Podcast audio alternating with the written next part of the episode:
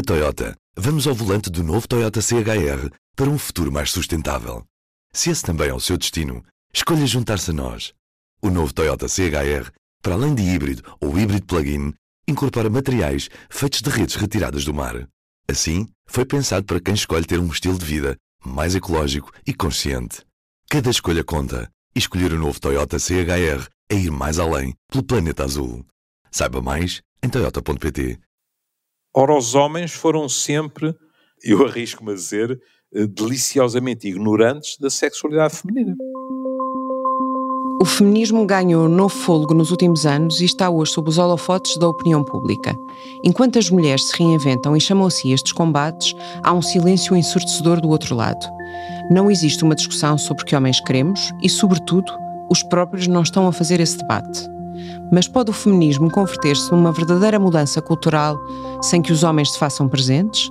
Em Portugal, mais de 70% dos suicídios são levados a cabo por homens, mais de 90% da população prisional é masculina, os homens têm uma muito maior probabilidade de desenvolver uma adição, de abandonar precocemente a escola, de se tornarem violentos e de não serem capazes de construir redes de apoio.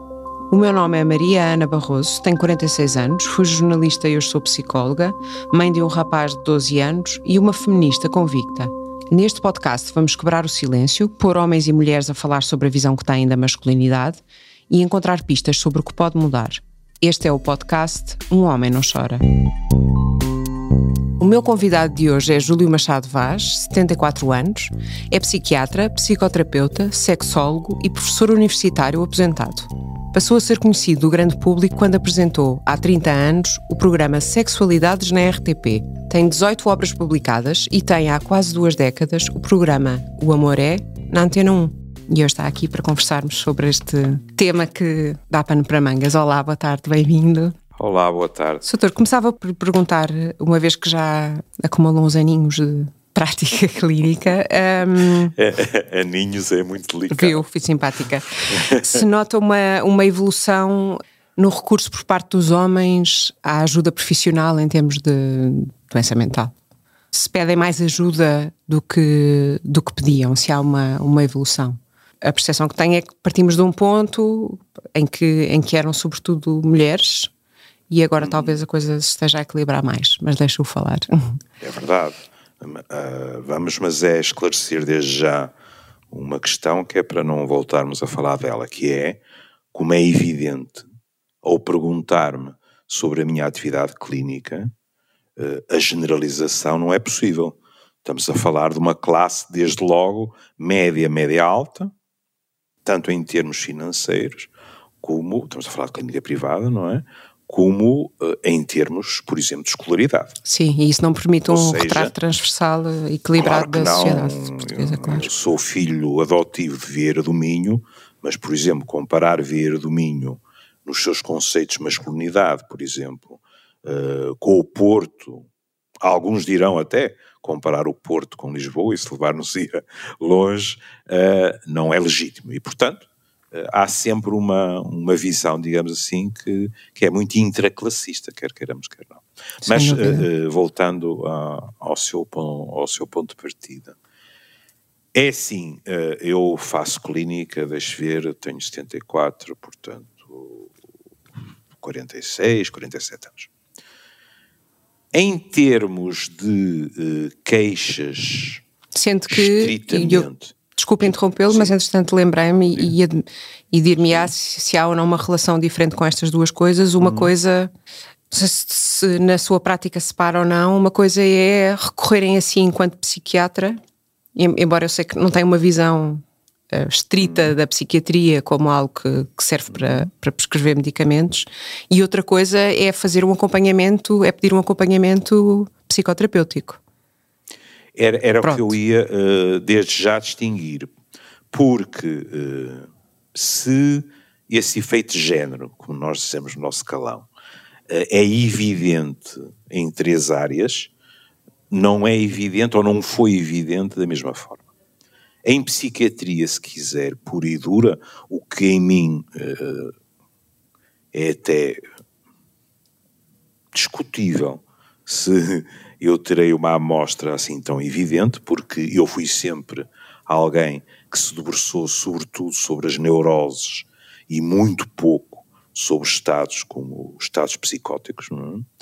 Mas, vá lá, em psiquiatria pura e dura, uh, esse efeito de género notava-se menos. Em psicoterapia, uh, esse efeito de género já se notava mais. Em sexologia, notava-se muito mais. Ou seja, era muito mais provável que com um quadro claramente psiquiátrico, um homem me viesse espontaneamente e mais para a frente tenho a certeza que sabe porque é que eu estou a dizer espontaneamente, que um homem espontaneamente aparecesse hum, para psicoterapia, o que nessa altura, diga-se passagem, também não estava assim tão divulgado como hoje em dia está. Hum, pronto. Mas enfim, uh, para psicoterapia era mais fácil, para a questão, uh, peço desculpa, era mais difícil, para a questão da, da sexologia, uh, a procura era quase nula. Quase sistematicamente, fosse em termos de queixa individual, fosse muitas vezes em termos de queixa de casal, estamos a falar de casais heterossexuais, uhum. nessa altura, não?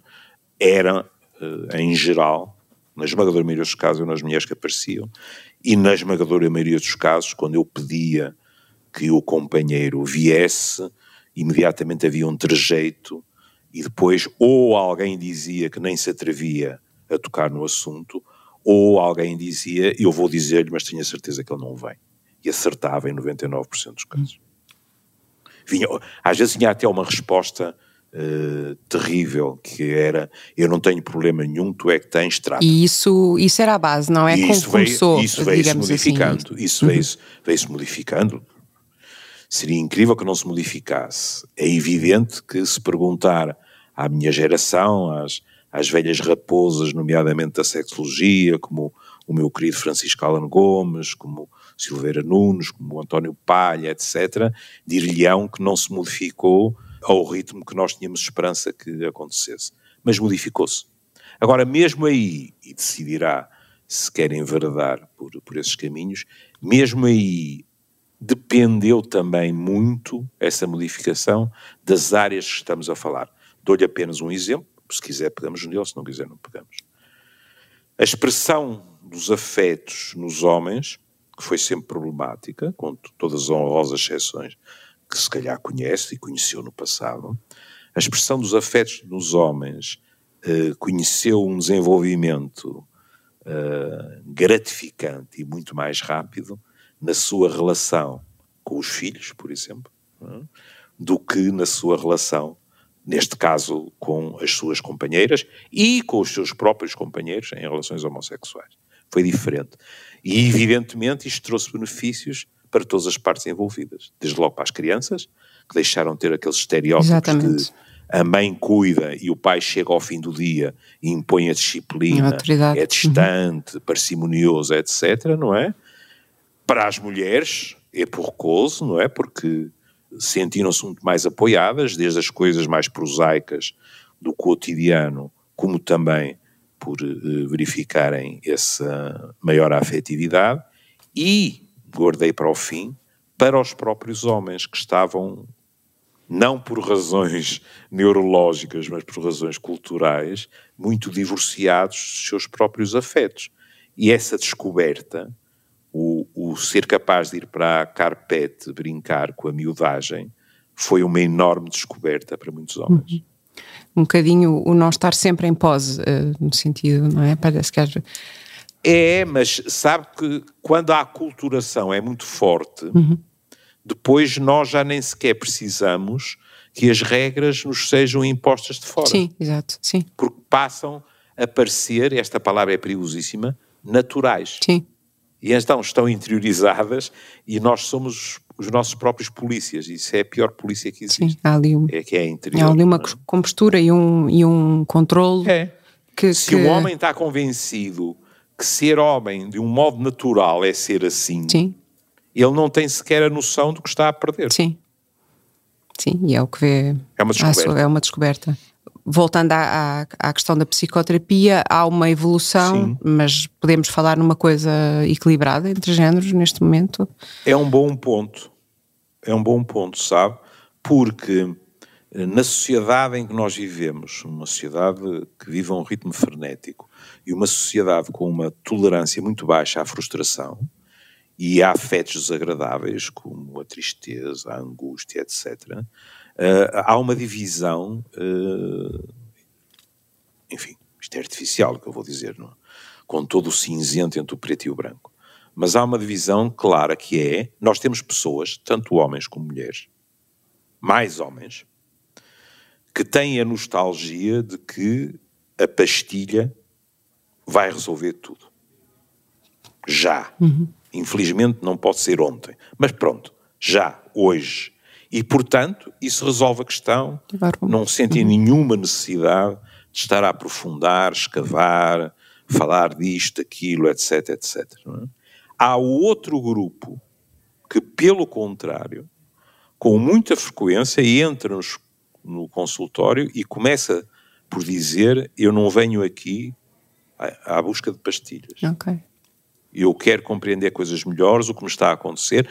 Não lhe escondo que algumas dessas pessoas já passaram por situações em que tomaram pastilhas e muitas e não ficaram satisfeitas, digamos assim, com o resultado obtido. E perceberam que era preciso. Portanto, agora, cuidado.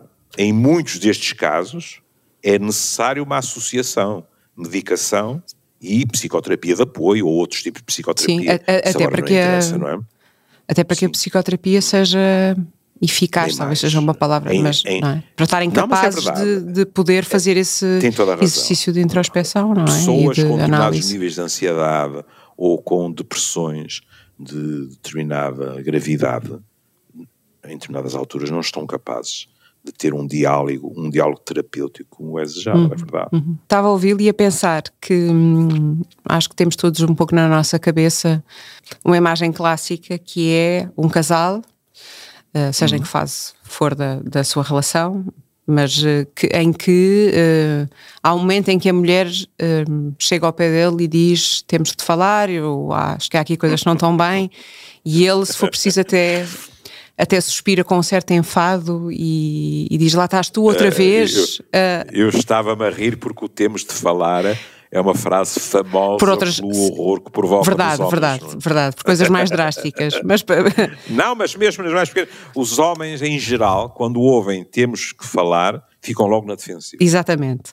Então, mas é. Eh, nesse sentido, a minha pergunta é: os homens reagem assim porque efetivamente, fruto da cultura que temos, ainda muito machista, acham que é uma tolice, uma que se está a inventar problemas onde não, não existem e, portanto, desconsideram um bocado a importância de se falar das coisas, dos temas, das emoções, dos problemas, daquilo que causa angústia ou sofrimento no, e que afeta a dinâmica do casal, ou, ou podem ser as duas coisas, com a ideia de que os homens são educados para serem competentes em tudo aquilo que fazem e, uhum. portanto, que têm um certo mecanismo de defesa que quando se quando a, a, a mulher pensando numa relação heterossexual, uh, mas pode não ser o caso, mas entra neste território da, da linguagem das emoções que eles não dominam, Sim. há um há um, um rejeitar de uma coisa na qual eles sabem que não vão, sabem ou pensam que não dominam, que não vão ser competentes para, para estarem em igual plano ou até para, para vencerem, uh, usando uma palavra feia. Ou seja, é o, que é que, o que é que está por é. trás desta, desta caricatura que comecei por apresentar e, e a tal história do temos é uma, que falar, não mas é? é uma, mas é uma provoca tanto terror nos que, homens. É uma caricatura que, que veste muito bem a realidade.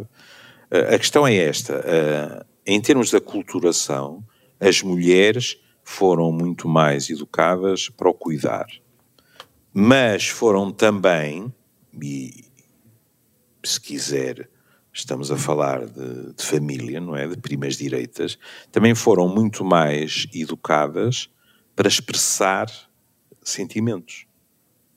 Ou seja, há uh, uma, uma paleta, digamos assim, com nuances nas expressões verbais, no identificar os sentimentos, etc., que, em geral, as mulheres dominam muito melhor do que os homens.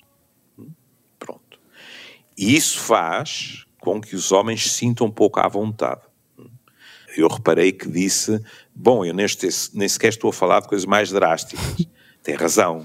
Também há homens que, quando ouvem temos que falar, de, porque eventualmente têm culpas no cartório, pensam, ó oh, diabo, lá vamos falar de um triângulo que eu pensava que estava bem escondido. Na maioria dos casos não é isso que está em causa. Os homens queixam-se que as mulheres, antigamente, a acusação era mais fácil porque até tinha a igreja por trás a ajudar, desde a Idade Média. Por exemplo, as mulheres eram faladoras e isso era um defeito, era um pecado, digamos assim e tal. Agora não é isso. É as mulheres terem muita necessidade de esmiuçar como vai a relação. Outras vezes é as mulheres serem muito exigentes na expressão do afeto, porque tu não dizes que gostas de mim, porque tu não tiveste esta atenção, porque tu te esqueces de quando fazemos anos de casados ou de uh, relação, etc, etc. E os homens têm tendência a invocar em sua defesa que elas são exageradas nisso. Hum? É claro que isto depois também tem, tem muito a ver com o estádio em que está a relação. Porque, em geral, no princípio, na fase do encantamento, da sedução, etc., todos nós temos tendência, porque também ao contrário, é? dizer, se me permite um, um, exemplo prosaico, na fase do encantamento, as mulheres também costumam ser muito mais capazes de tolerar cerveja e futebol do que 10 meses ou 10 anos depois. É? Exato. É? Mas, enfim, numa relação que correu bem, que se projetou no futuro, não é raro nós ouvirmos um, um diálogo deste género. Porque ele uh, deixou de ter atenções para comigo, porque ele já não diz que gosta de mim. E do outro lado diz, mas tu sabes. Uhum, uhum, exato. Não é? Qual é a necessidade disso? Há um outro nível, e penso que é isso que, que lhe interessa mais, é quando a relação, aos olhos desta mulher, é? quando a relação não está bem, as mulheres, em geral, têm muita necessidade de tentar perceber o que está a acontecer, desmiuçar, e nem sequer, pelo menos de início, num registro acusatório, ou mesmo lamentoso. Mas os homens têm muita tendência para sentir de imediato que isso é, um ataque, é uma queixa oh, e uma acusação uhum. é um ataque uhum. e crispam-se. Exatamente. É claro que as coisas melhoraram muito, desde logo. Se não tivessem melhorado, nós não teríamos hoje, com muito mais facilidade, casais que vêm realmente falar da relação connosco, que são herdeiros daquelas mulheres que diziam nem pensar. Exatamente, portanto, sim, o que mostra uma, uma abertura desde, hum. desde logo. É claro que aí e é preciso dizê-lo, há também uma outra razão. É evidente que os homens evoluíram, mas também sofreram a influência do maior empoderamento das mulheres. Sei lá, eu posso ouvir um homem que me diz com a maior das lhanesas.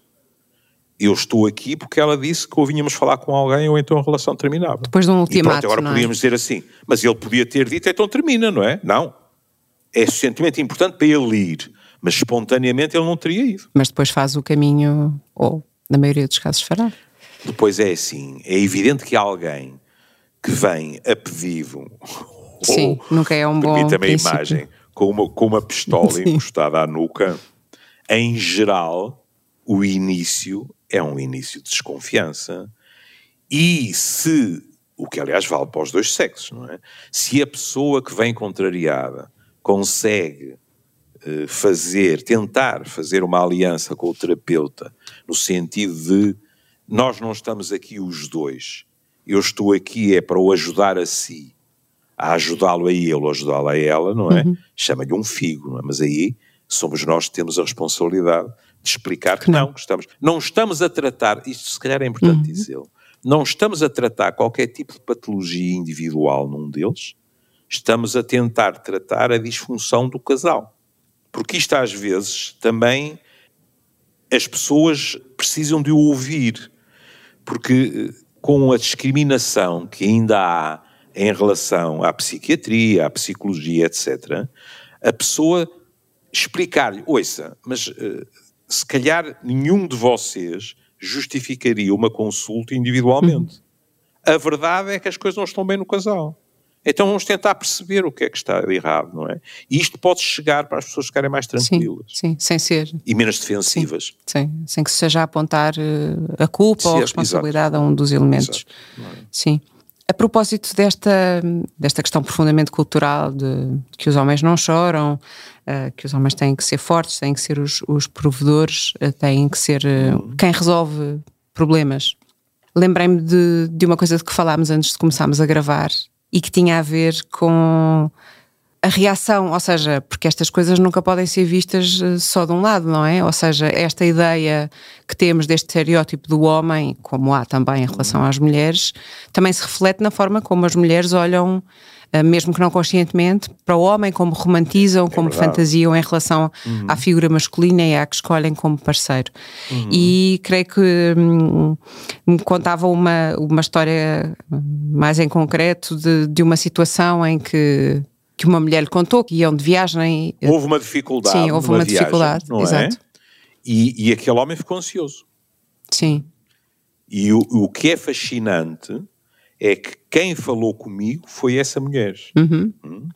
Mulher essa, podia não acontecer, não é? mas mulher essa envolvida ativamente uh, na causa feminista e que provavelmente até por causa disso as campainhas ainda tocaram mais depressa. Porque ela aparece espantada consigo mesma. Eu, eu arriscar-me a dizer desagradada, dizendo, e eu quando o vi tão nervoso, tive um pensamento que não me agradou nada, que foi, uh, este homem será um homem em que eu posso confiar para ter uma relação de 10, 15, 20 anos, e, sendo uma pessoa uh, culturalmente muito evoluída, rapidamente fez a ponte e disse: Mas espera aí, mas eu, eu estou a falar como alguém que está a precisar de um protetor e ter a certeza de que alguém segura as pontas, etc. O que não tem mal nenhum. Um dos segredos de uma boa relação é a sua maleabilidade. Ou seja, há alturas em que um de nós precisa que o outro esteja mais ao leme, e se a, a relação é maleável e acontece também o contrário, magnífico. As relações em que os papéis são rígidos são muito mais frágeis. Porque assim que um sai do papel que inconscientemente lhe é atribuído, as coisas podem dar para torto, não é?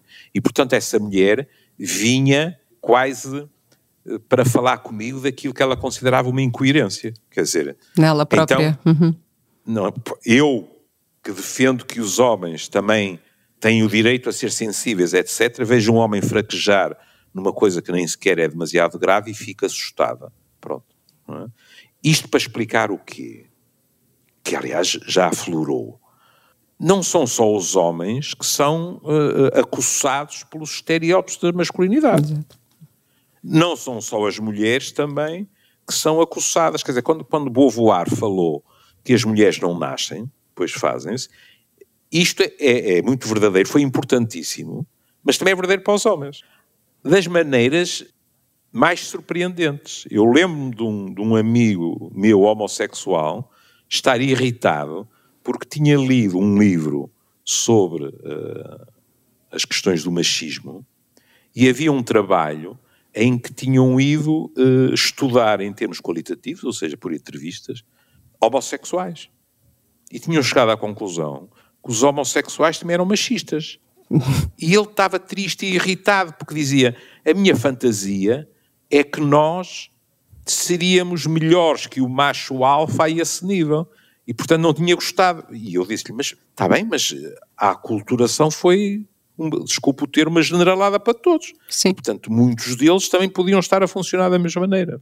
Ponto final. A competência é sua para falar sobre, sobre isto, mas a ideia uhum. que eu tenho é que mesmo nas relações homossexuais, por exemplo, no caso entre homens, também têm muitas vezes muito desta ideia de da representação dessa personagem de, do, do, mais macho, mais viril, do mais. Eh, é, é, mas pronto, se calhar. Pronto, é, é, não, não, é, é um mundo. Eh, pois. Veja, porque é que eu, porque é que eu gosto de, de me referir, como é evidente, de um modo abstrato uh, coisas que eu presenciei no concreto. Eu, eu, primeiro parei porque disse que diabo, falar em abstrato daquilo que eu, mas é, é isso no fundo que eu tento. Eu falava com alguém há uns meses atrás e de repente passou um outro alguém. E sem eu ter dito rigorosamente nada, essa pessoa disse: É curioso, não me sinto nada atraído por este tipo de homem. E depois passou a explicar porquê. E então o que era? Era um homem que ele tem que acreditar naquilo que é a intuição dele. Que ele imediatamente decretou ser um homossexual, mas era um homossexual com muitos maneirismos, digamos assim. Hum? E ele disse: uh, Não me atrai absolutamente nada, uh, tem todo o meu respeito, etc. Eu gosto de outro tipo de homem. E quando eu aí sim, já interessado, perguntei o qual, e ele responde-me um, aquilo que muitas vezes nós chamamos uma espécie de hipermacho, uhum. na aparência. E, no entanto, homossexual. Pois. Está a ver? Sim, estas coisas estão mesmo entranhadas uh, ainda muito em, em, não, em e depois nós. aos trajetos pessoais, não é? Quer dizer, que também influenciam. Sei lá, nós somos uh, ensinados entre aspas, saudavelmente desconfiar de padrões. Uhum. Veja, por exemplo, de vez em quando aparecem-nos uh, mulheres que sistematicamente se envolveram com homens mais velhos. Ou então que nos dizem que preferem homens mais velhos. Não é raro, não é obrigatório. Por favor, essas caixas em que às vezes nós, os técnicos, fechamos as pessoas são sinistras. Mas não é raro que a seguir ouçamos que tinham uma relação preferencial com, com o pai. Uhum. O que diga-se passagem, permita-me o parênteses, é uma competição muito difícil, porque estar à altura Glória. de uma figura paterna idealizada, vou-lhe dizer. Sim. E mais uma vez estava, a pensar que, que entra aí também a questão da proteção, não é? Da tal ideia de. É verdade. É? Ainda mais é exacerbada, porventura, da figura masculina enquanto elemento protetor. O que ainda por cima, se quiser, anda de braço dado com. Eu, por exemplo, nunca ouvi uma mulher afastar-se muito desta rota de navegação, que é as mulheres dizem que os homens são mais imaturos e, portanto, com muita frequência, sobretudo em idades jovens, dizem eu acho pouca piada aos rapazes da minha idade, não é? Depois vem aquelas acusações que são perfeitamente falsas e injustas, que nós só falamos de futebol e de automóveis. Mais um estereótipo. E, injusto, injusto, injusto, injusto não é? E, portanto, é, é natural que elas se sintam mais à vontade, não estou a falar de diferenças de 20 anos, mas às vezes são, mas com homens que elas consideram, eh, digamos assim, mais maduros. Embora a, a biologia explica em determinadas fases da vida, não é? Um, é verdade. Nomeadamente na adolescência e, e mesmo antes disso, há uma, uma decalagem, uma diferença entre, entre o amadurecimento de homens e mulheres. Há também aqui uma questão, diria, cultural, não é? Que, eh, aquela, aquela ideia de, de, de, ouvirmos mulheres a descrever os maridos como mais um filho em casa, não é? Uma, uma infantilização, uma ideia ah. de pouco. E às vezes isso não tem nada a ver com. Com, com ah, já percebi. Ia dizer, ia dizer o bilhete de identidade, não, com o cartão de cidadão. Ou seja, uhum. ele até pode ter bem mais números é, no cartão de cidadão, mas depois com a convivência, ela descobre que isso não é uma garantia de maturidade. Hum? E então temos esse tipo de descrição, que é, eu às vezes, e isto é dito isso é que é curioso, porque em determinados momentos isto é dito com ternura, com muito carinho, mas noutras alturas é dito com tristeza, porque depende da situação. E, e uma mulher diz-nos, eu às vezes tenho a sensação que tenho mais um filho. E isso não vai também bater outra vez na questão mais emocional? Ou seja, hum, uma coisa são as coisas mais práticas, outra coisa é mesmo até nas dinâmicas de, de, casais, a ideia de que os homens ainda depositam enfim, acho que, acho que é redutor estarmos a pôr as coisas one shot de um lado, mas, mas que Pronto, é depositam é a gestão das emoções em termos de casal, hum. uh, com os é filhos, uh, depositam na, é, nas mulheres. Elas terem uma posição muito mais de pivô, digamos assim. E já agora, uh, só para não me esquecer, perguntava-lhe se, se, se a ideia de que os homens depositam toda esta resolução de, de questões, até de trabalho, muito nas, na, nas suas parceiras e têm poucos amigos com quem efetivamente falam dos seus problemas e das suas angústias.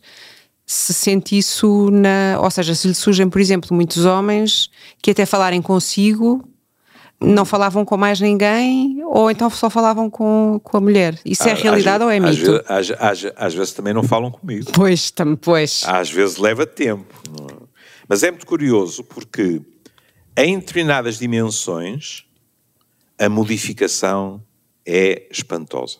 Aliás, devo-lhe dizer que uh, modificação essa que eu pude verificar in loco nos Machado Vaz, é? que é com a maior das facilidades encontra hoje casais heterossexuais em que ela lhe diz com um riso uh, até sardónico, que é eu odeio a cozinha. Felizmente ele é ótimo a cozinhar. Ele está tudo. E ele diz é verdade, e aqui e ali com, com uma ponta de orgulho.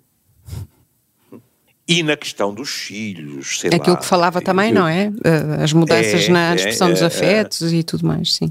Eu, por exemplo, lá está, fui educado por uma mulher para não fazer rigorosamente nada. E quando eu entrava em casa do meu filho mais velho, ficava maravilhado com a partilha de tarefas que, que aconteciam ali. Pronto. Nem minha nora alguma vez lhe passou pela cabeça que pudesse ser de outra forma. E ele aprendeu. Uhum. Porque depois há aquela nostalgia, às vezes, que nós não temos jeito. Não. Sim. Podemos eventualmente não ter tanto jeito para isto ou para aquilo, mas quando se tem menos jeito, aprende-se. Pode levar mais tempo. O que às vezes acontece ainda hoje é quando se vai ver a divisão de tarefas, há tarefas que continuam a ser mais, entre aspas, masculinas e outras mais femininas.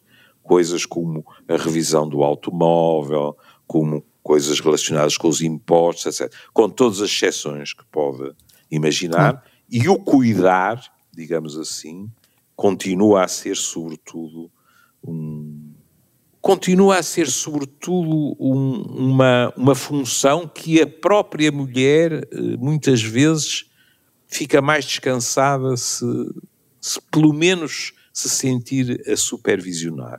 Isso é verdade.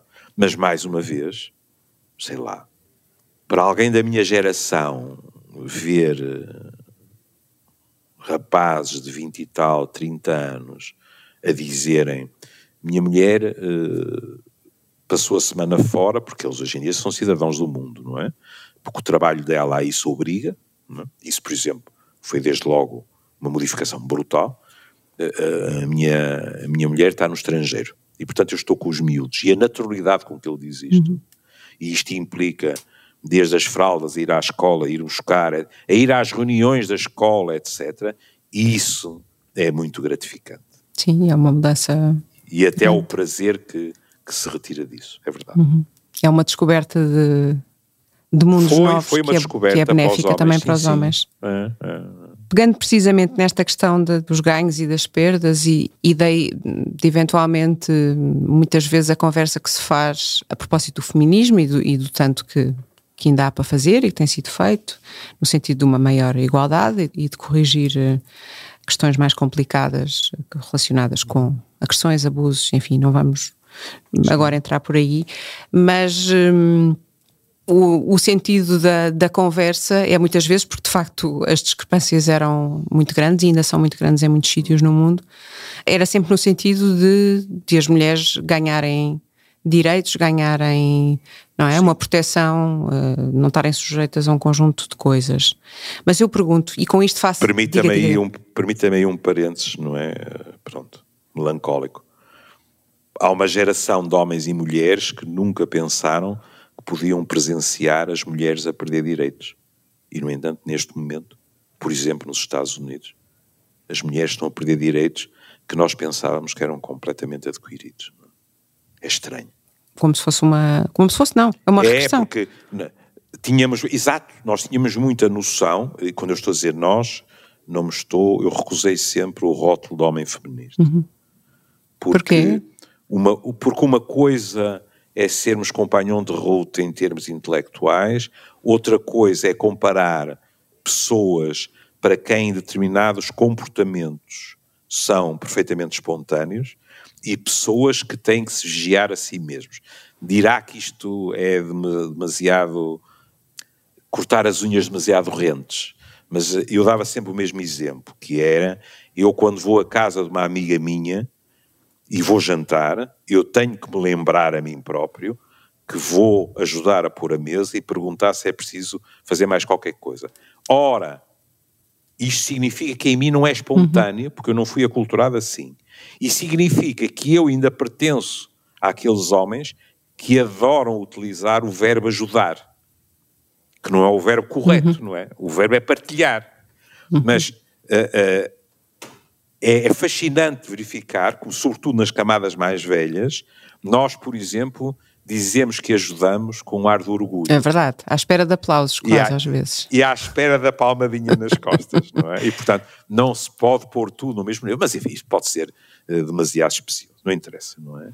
Mas nós tínhamos muita noção que, embora mais lentamente do que desejávamos, o caminho era seguro, havia coisas que já não se podia perder e temos verificado que isso não é verdade. E a que é que atribui isso? Ou seja, há questões que são até do foro político, mas, mas, mas talvez seja. Claro, sim, quer, mas será dizer, só isso? Nós, nós, só que não é pouco. Não digo, não digo que seja só isso, não é?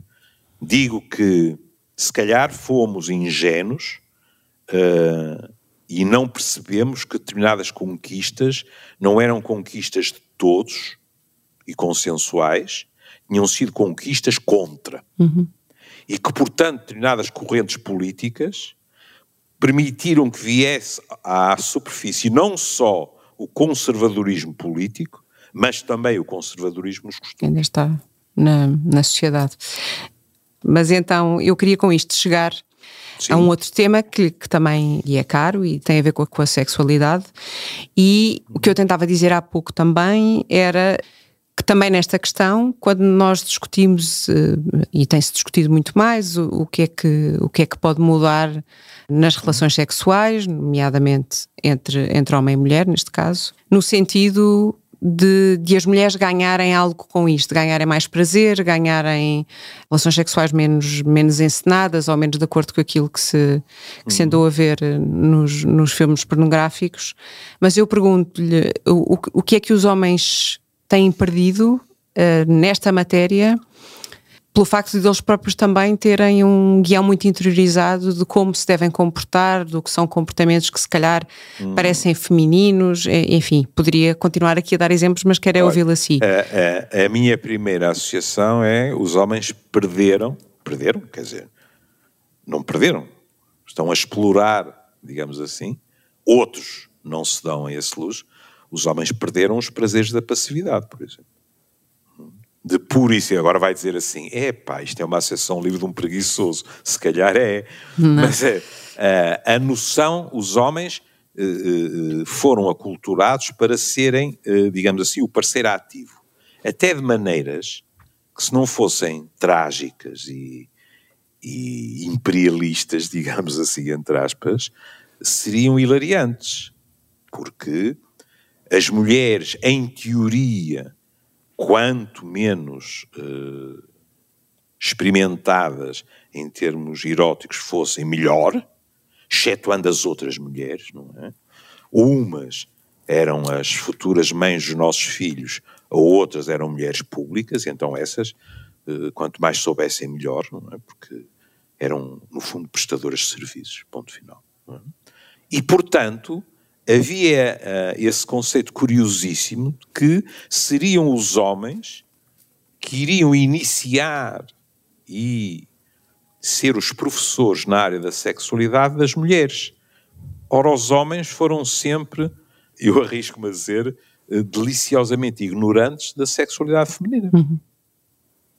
E, portanto, eram ignorantes que iam ensinar, digamos assim, uh, às mulheres o que era erotizar os seus corpos. É evidente que grande parte das vezes as mulheres, mesmo em períodos de muito pouca liberdade, já tinham percebido muitas coisas, porque nós também exploramos os nossos corpos, etc.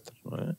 O que acontece, e o que acontecia, hoje em dia muito menos, felizmente, é que, por exemplo, as mulheres não se sentiam à vontade para, com a maior das franquezas, explicar aos seus parceiros o que lhes dava prazer e o que não dava.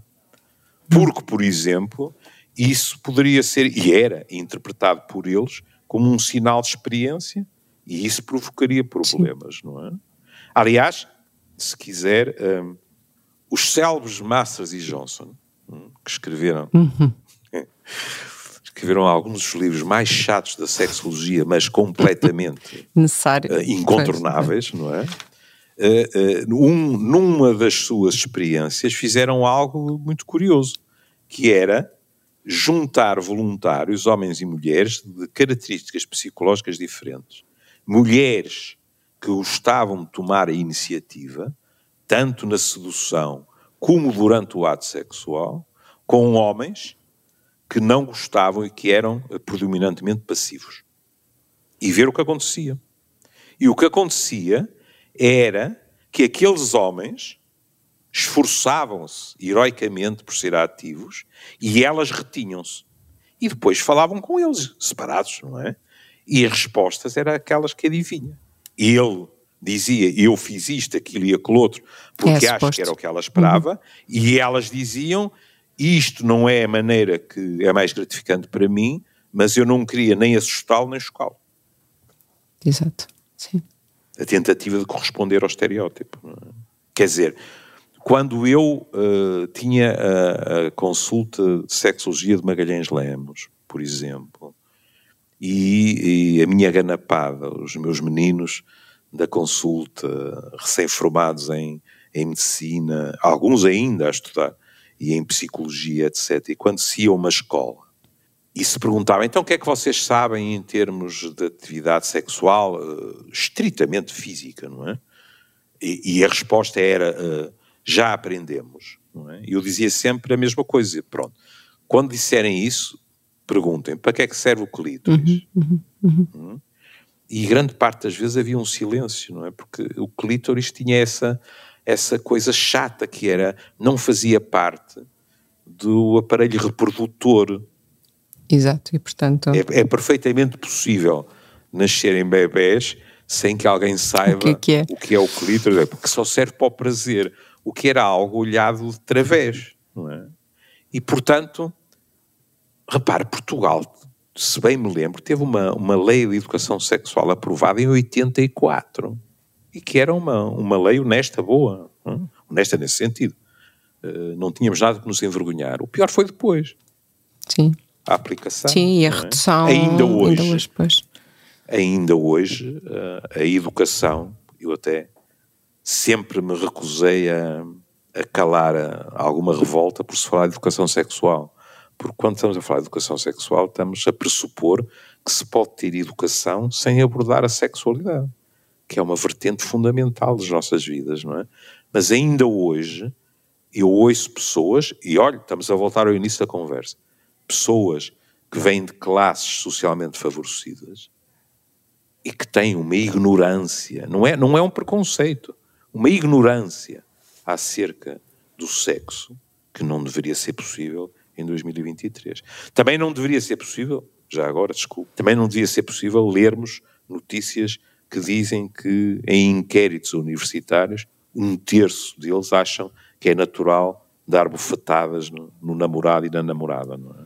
Isto não, não pronuncia nada de bom para o futuro. Ou então, como, como vi em alguns uh, estudos recentes, por exemplo, no, nos Estados Unidos e, e, no Reino Unido, a ideia de uh, muitos jovens rapazes e raparigas que continuam a achar que uma rapariga que tenha muitos namorados ou que, que esteja com muitos homens, eh, enfim, é alvo de nomes que não vamos aqui qualificar. Não precisamos utilizar Exato. o nome, é alvo de julgamento moral. Exatamente. Enquanto o rapaz, provavelmente, não vou dizer que é tratado como um campeão olímpico, uhum. mas pode aspirar a ser o melhor da rua uhum. dele.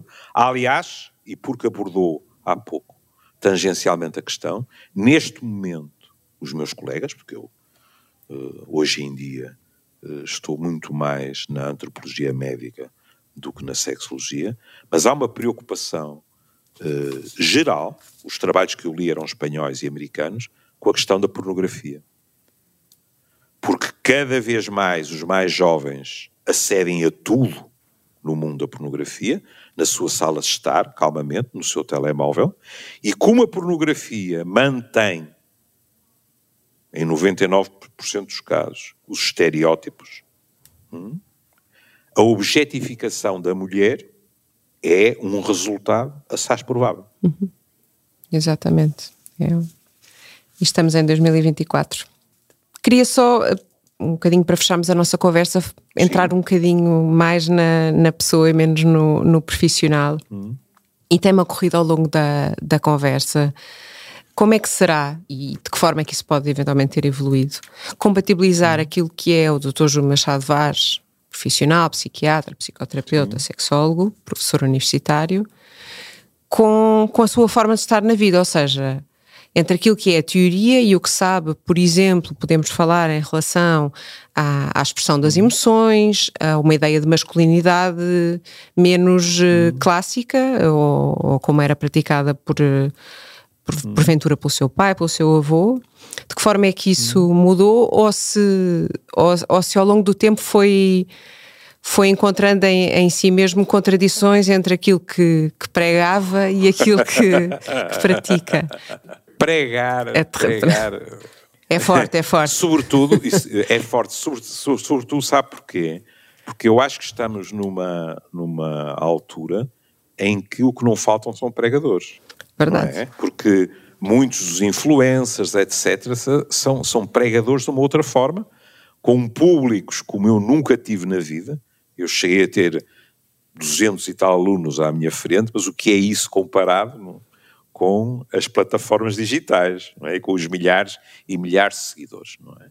E, de vez em quando, para um psiquiatra, eu ouço discursos e vou ver, por curiosidade profissional, reações de pessoas e há ali um registro quase de fé é? e de indoutrinação.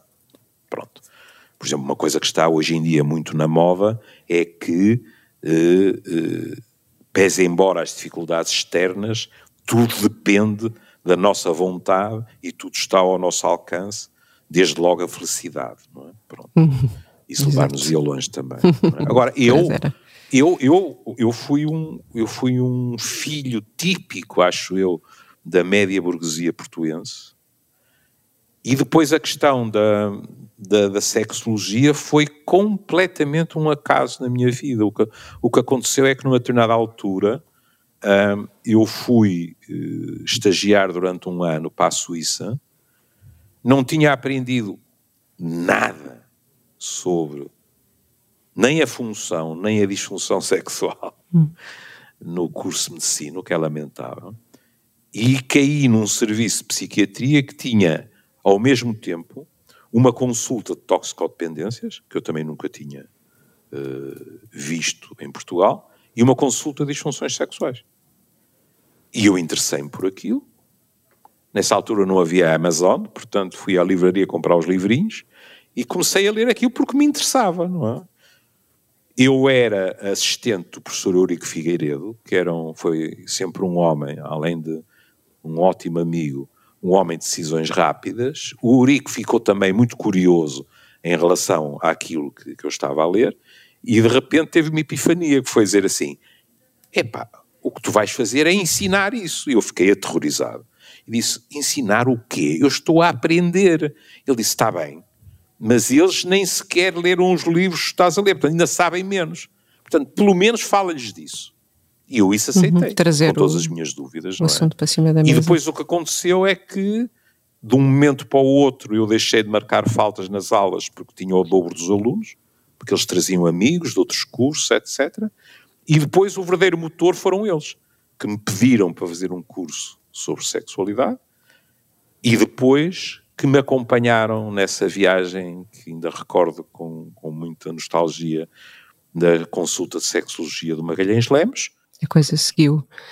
Mas hum, voltando à questão dos, dos afetos e da forma como lida com, a, com as emoções, sente que foi conseguindo ao longo do tempo, ou isso mudou, beber da, do que aprendeu? É, com, o que eu não acho, da, é, é da formação que tem, mas o, na, que sua, acho, na forma como se vê como, pois, como homem. Como, o que eu como, não acho é que tenha sido um trajeto que fosse assim, linear. dos livros ou do consultório para a minha vida privada. Até, até para as questões da, da culturação Sim. de que falou ah, várias é, vezes durante esta conversa. não foi assim. Uhum. Acho, acho que eu estava aculturado como a maior parte dos meus amigos. Também não vou dizer que era pior ou melhor que os outros. Acho que que estava na média. E depois aprendi à minha custa. Com nódoas negras, por exemplo, nós, por exemplo, aprendemos normalmente mais com os erros que cometemos do que quando as coisas correm muito bem. E, portanto, o que aconteceu é que na minha própria vida afetiva, olhando pelo retrovisor, como, como diz um dos meus filhos, houve situações que correram mal porque eu não estava preparado para lidar com elas, porque tinha ainda uh, estereótipos muito enraizados. E depois é assim, isso significa que às vezes nós podemos estar, ou iniciar pelo menos, determinadas relações que falham e que se tivessem sido iniciadas 10 anos mais tarde, provavelmente teriam mais probabilidade de terem funcionado melhor. Porquê? Porque eu tinha mais experiência de vida, porque eu estava mais pacificado comigo mesmo em termos do meu narcisismo, das minhas dúvidas acerca da minha masculinidade, uhum. todas essas coisas. No fundo, estar, estando mais seguro de mim próprio, provavelmente haveria mais probabilidades de as, enfim, as coisas que se me deparavam serem encaradas de uma forma mais pacífica uh, em vez de às vezes nós, através de uma racionalização, eh, fugirmos, digamos assim, nem sequer é ao conflito, é ao receio de falhar, e aqui não estou a falar em termos sexuais, Sim. estou a falar em termos globais, não é? Claro. De nós decretarmos, não, esta relação não tem futuro, uh, cedo demais, porque esse, essa é outra característica da nossa sociedade, é com a intolerância à frustração, as pessoas às vezes esquecem-se, ou nunca aprenderam, que construir uma relação dá muito trabalho. E eu compreendo que isto não seja pacífico, porque eu também ainda fui educado com aquela história do pão, amor e uma cabana, e quando se gosta, vence Sim. todas as dificuldades e tal. Não. Duas uma coisa muito idealizada, não é? É, duas uhum. pessoas manterem-se juntos dá uma enorme trabalheira, mesmo gostando muito uma da outra. Até porque podem crescer em direções diferentes, por exemplo. Sim, sim. E é não somos, ainda bem que não somos sempre iguais a vida é, toda, não é? Exatamente. Na forma como educou os seus filhos e como olha agora, sendo que não, agora não tem essa função, tem a função hum. mais de estragar, não é? que é uma função indispensável cuidado, não, dentro de determinados meta, limites. Não, dentro dos não limites, sarilhos, não é que não. os pais não metem sarilhos. a pequena Mas, transgressão. A pequena transgressão é. Mas nota uma diferença na forma como educou os seus filhos lá atrás uh, no que é isto de ser, de ser homem e agora como é, que, como é que lida com os seus netos, uh, até porque, enfim, sempre foi uma casa de rapazes, não é? Dois filhos, dois netos. Foi, foi, foi. Né? Ah, bom, quer dizer, uh, a situação... Não sei se isto for um exercício consciente. não, não, não, e desde logo é bom não ser consciente, não é? Mas a situação é é muito mais confortável, porque é assim, com meus filhos, e ainda por cima, sendo eu divorciado. E isso pesa sempre. Porque cada vez menos, não é? Mas eu ainda me lembro quando um dos meus filhos chegou a casa e disse: Este ano, na minha turma, já somos mais filhos de pais divorciados do que não. não é? Sim. E eu pensei: Ah, porque antes tu notavas isso. E portanto há em nós aquela noção: será que o meu divórcio, para além de tudo o que teve de, de falhar um projeto, que não é agradável, uhum. não é? Uh, estará a ter consequências nefastas para os miúdos, que é uma coisa que nos horroriza a todos, não é? Pronto. Mas uh, Com os rapazes, aquilo que eu me preocupei foi sempre, presumo que, que tenha conseguido, pelo menos em parte, que os canais estivessem muito abertos. E não só na área da sexualidade. É? E, portanto, acho que tive sempre uma relação muito franca com os meus filhos. Uhum. Nenhum deles é igual ao outro, não é? Eh, eu tenho o meu feitio também, e, portanto, que é uma coisa que às vezes aterroriza as pessoas que chegam ao consultório e quando se fala dos filhos, dizem eu gosto tanto de um como do outro, eu gosto igual de todos. Não é verdade, porque os feitios são diferentes e, portanto, à segunda-feira podemos estar uh, melhor com um do que com o outro, isso não significa que os temos menos, não é? Com os meus netos é muito engraçado, porque tendo os meus netos já 22 e 20 anos, sim, já são adultos. salientar isso, não é? Sim, sim, os sim. meus netos, por exemplo, ambos me tratam por Julinho.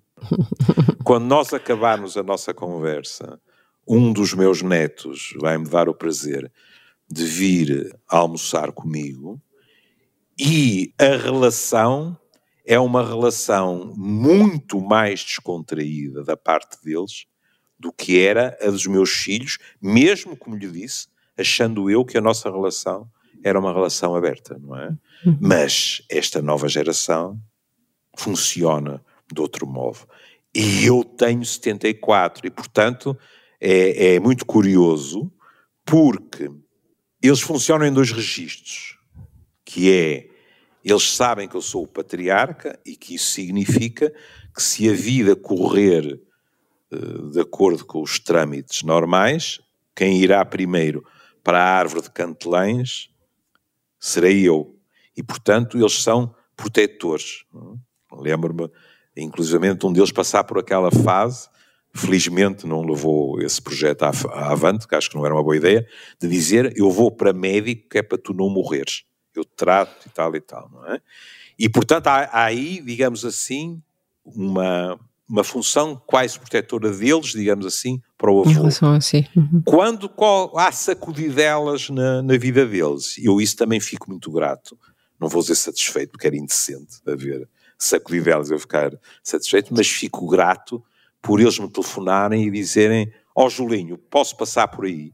E uhum. então, às vezes, eles vêm falar dos inevitáveis tropeços, não é? E com uma e intimidade pedir, diferente é, e vulnerabilidade diferente do, é verdade. sei lá, se comparar com, o seu, com a sua relação com o seu pai. É. Ui, eu não tenho é a menor diferente. dúvida, uhum. não tenho a menor dúvida que meu pai gostava muito de mim, uhum. mas toda a minha intimidade foi discutida com a minha mãe, sendo eu um rapaz, é? foi discutida com a minha mãe, não com o meu pai. Havia uma parcimónia nos afetos, é? que era uma coisa extraordinária, eh, eh, que aliás, como é muito habitual, foi completamente torpedeada pelos meus filhos. Porque os meus filhos, como não respeitavam a distância que ele punha, que era uma distância psicológica, eu lembro que divertia-me a assustar meu pai quando, por exemplo, e está a ver, eu já tinha idade para beber vinho nessa altura. E estávamos à mesa e havia um vinho qualquer novo e, e eu dizia, oh pai, deixa-me provar. E, e, meu pai pegava no copo, meu pai ainda por cima era professor de bacteriologia, e dizia, oh meu filho, uma coisa dessas não se faz, etc, não é? Bom, os meus filhos só faltava mergulhar no copo, não é? E ele ficava deliciado e dizia que lindos que são os nossos pedidos. Os netos têm sempre direitos diferentes, também porque nós fomos envelhecendo e nos tornamos é curioso, porque nós muitas vezes, quando envelhecemos, ficamos em certas coisas mais rígidos, mas nestas coisas da ganapada, se me permite o termo antigo, uhum.